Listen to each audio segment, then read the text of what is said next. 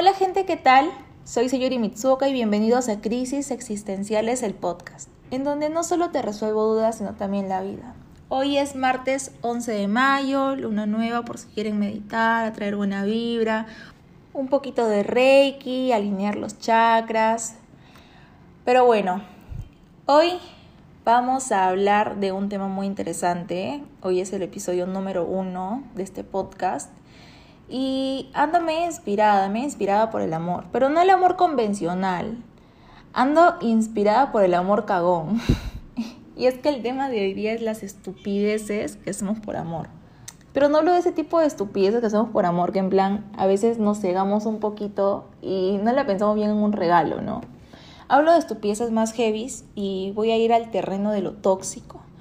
Porque ¿cuántos de nosotros no nos hemos enganchado como garrapatas, ni siquiera como garrapatas, como liendres, como liendres con alguien y hemos hecho miles de estupideces con tal de no perderlos.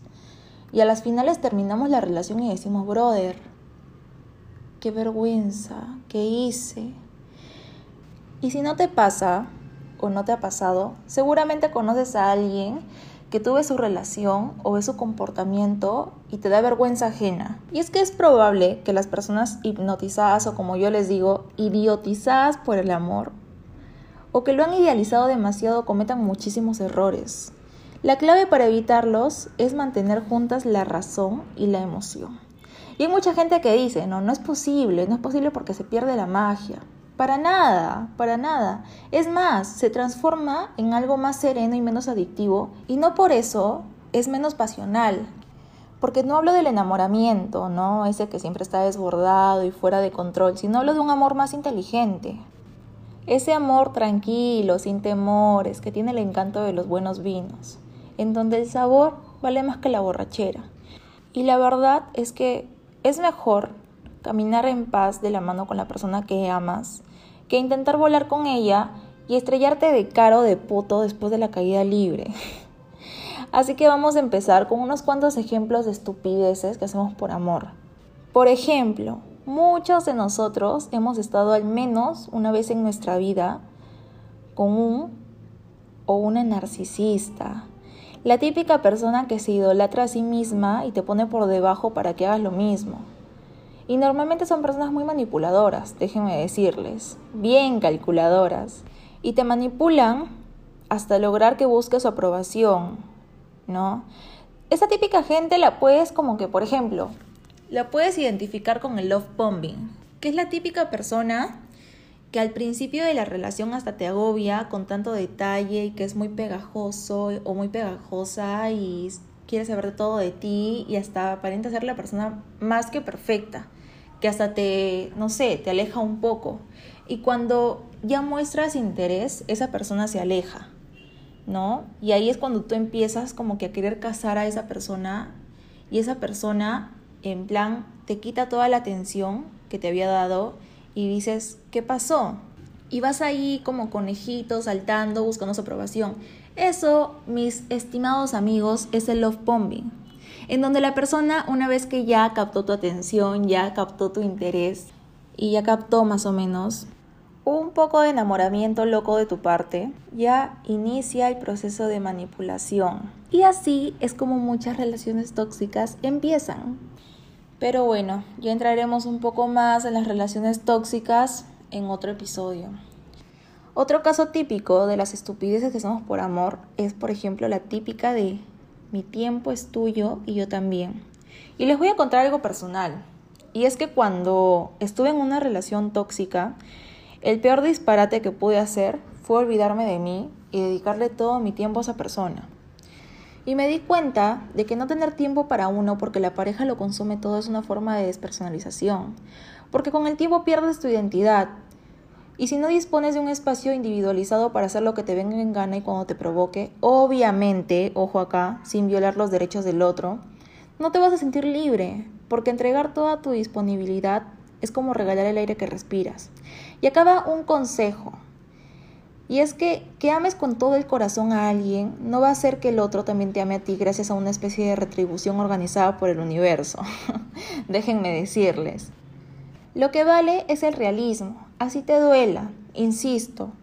Persistir, ante un imposible, humillarse, rogar, arrastrarse o mostrar una excelente hoja de vida que te acredita como un buen candidato o candidata para estar en una relación con esa persona, no va a hacer que la persona que te dejó de amar o que simplemente no le interesas vuelva a como fingía o estaba al principio.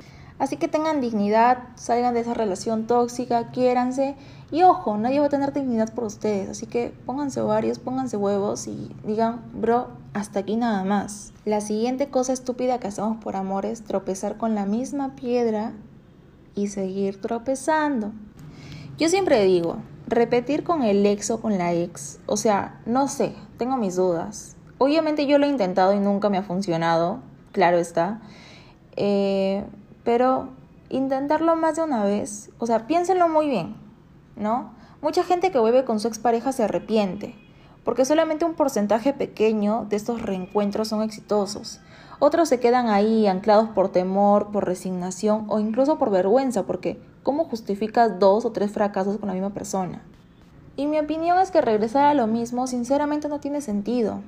Porque ¿para qué vas a repetir lo que te hizo infeliz o simplemente fue algo insípido en tu vida porque bueno, el intento se justificaría si hubiera un cambio radical, un cambio real, ¿no? Entre los interesados y que este cambio fuera estable y para mejor, y no solamente por buena voluntad o por esperanza amorosa, como mucha gente regresa, ¿no? Con, su, con sus flacos, con sus flacas.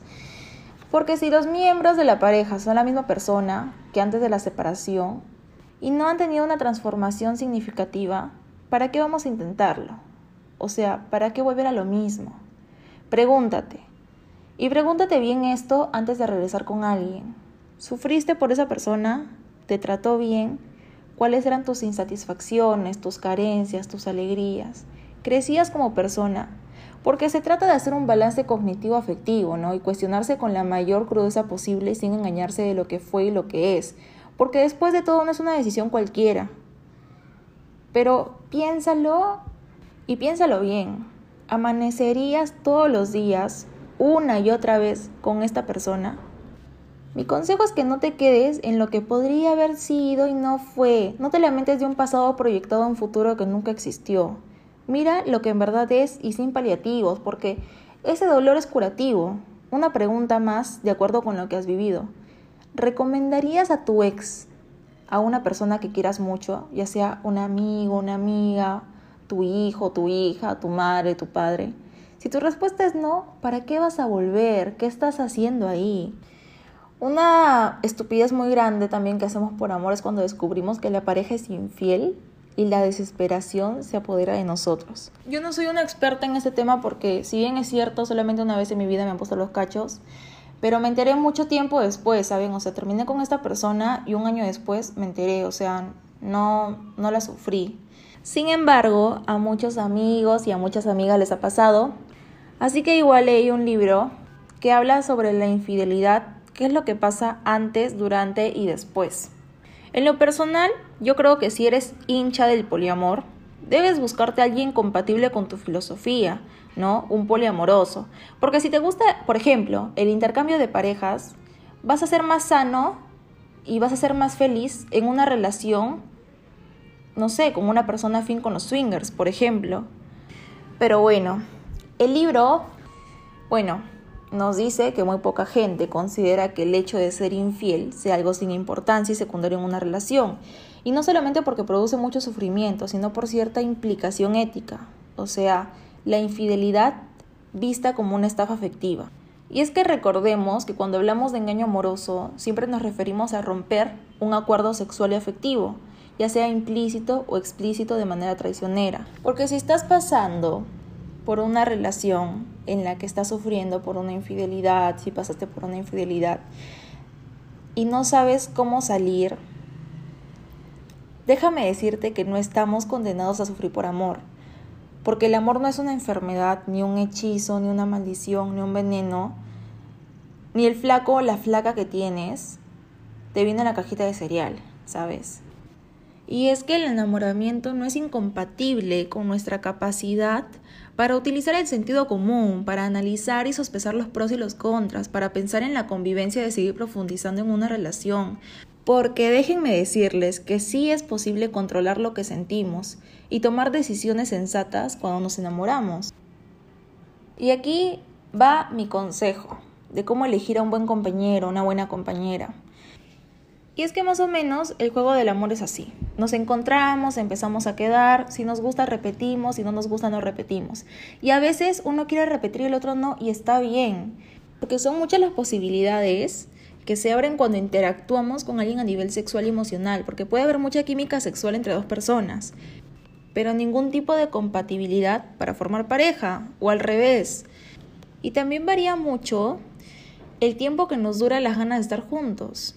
Porque puede ocurrir que estés muy a gusto los dos primeros meses y luego se te vayan bajando las ganas de estar con esa persona. Y es normal que si te enamoras loca y apasionadamente la otra persona no y te duela. También es muy común que primero te enamores y luego vayas conociendo bien a la persona y que a medida que se vayan conociendo de verdad, se gusten cada vez menos. Porque cuando conocemos a alguien por primera vez, todos todos tratamos de causar buena impresión y mostramos la mejor versión de nosotros mismos. Y estamos muy abiertos a considerar que la otra persona es maravillosa. De hecho, tendemos a idealizar y a engrandecer la figura del elegido o la elegida, y es normal también que nos vayamos decepcionando con el paso de los días o de los meses. Porque todo sería más fácil si al conocernos pudiésemos ver inmediatamente que no tenemos nada que ver con otra persona o si pudiésemos ver con claridad que es mentirosa, mentiroso, machista o egoísta o maltratadora. Y de hecho, bueno, nos ahorraríamos muchísimo sufrimiento, mucha frustración. Si pudiéramos conocernos primero y enamorarnos después. Si fuese así, no nos idealizaríamos tanto los unos a los otros, nos decepcionaríamos menos y disfrutaríamos más del amor. Porque si la persona que eliges es una buena persona, tiene herramientas para disfrutar el amor, tiene una concepción del amor parecida o similar a la tuya, si ambos van al mismo ritmo, es más fácil disfrutar del amor. Así en cambio, te juntas con personas sin herramientas para gestionar sus emociones o con dificultad para relacionarse amorosamente, porque así probablemente todo va a ser mucho más complicado. Y es que no es fácil elegir un buen o una buena compañera, pero hay que intentarlo, porque al final de lo que se trata es de encontrar una persona que sepa tratarnos bien, que sea generosa, generoso, que sea honesto o honesta, que sepa comunicarse y que tenga ganas de vivir una bonita historia de amor, obviamente. Y es que es obvio que cada persona tiene su modelo de persona ideal. Pero a veces resulta imposible que una persona de carne y hueso encaje en él. A veces nos enamoramos más del amor que de la persona con la que estamos interactuando, por ejemplo. Y en realidad la única fórmula para poder quererse bien es aceptarse tal y como son.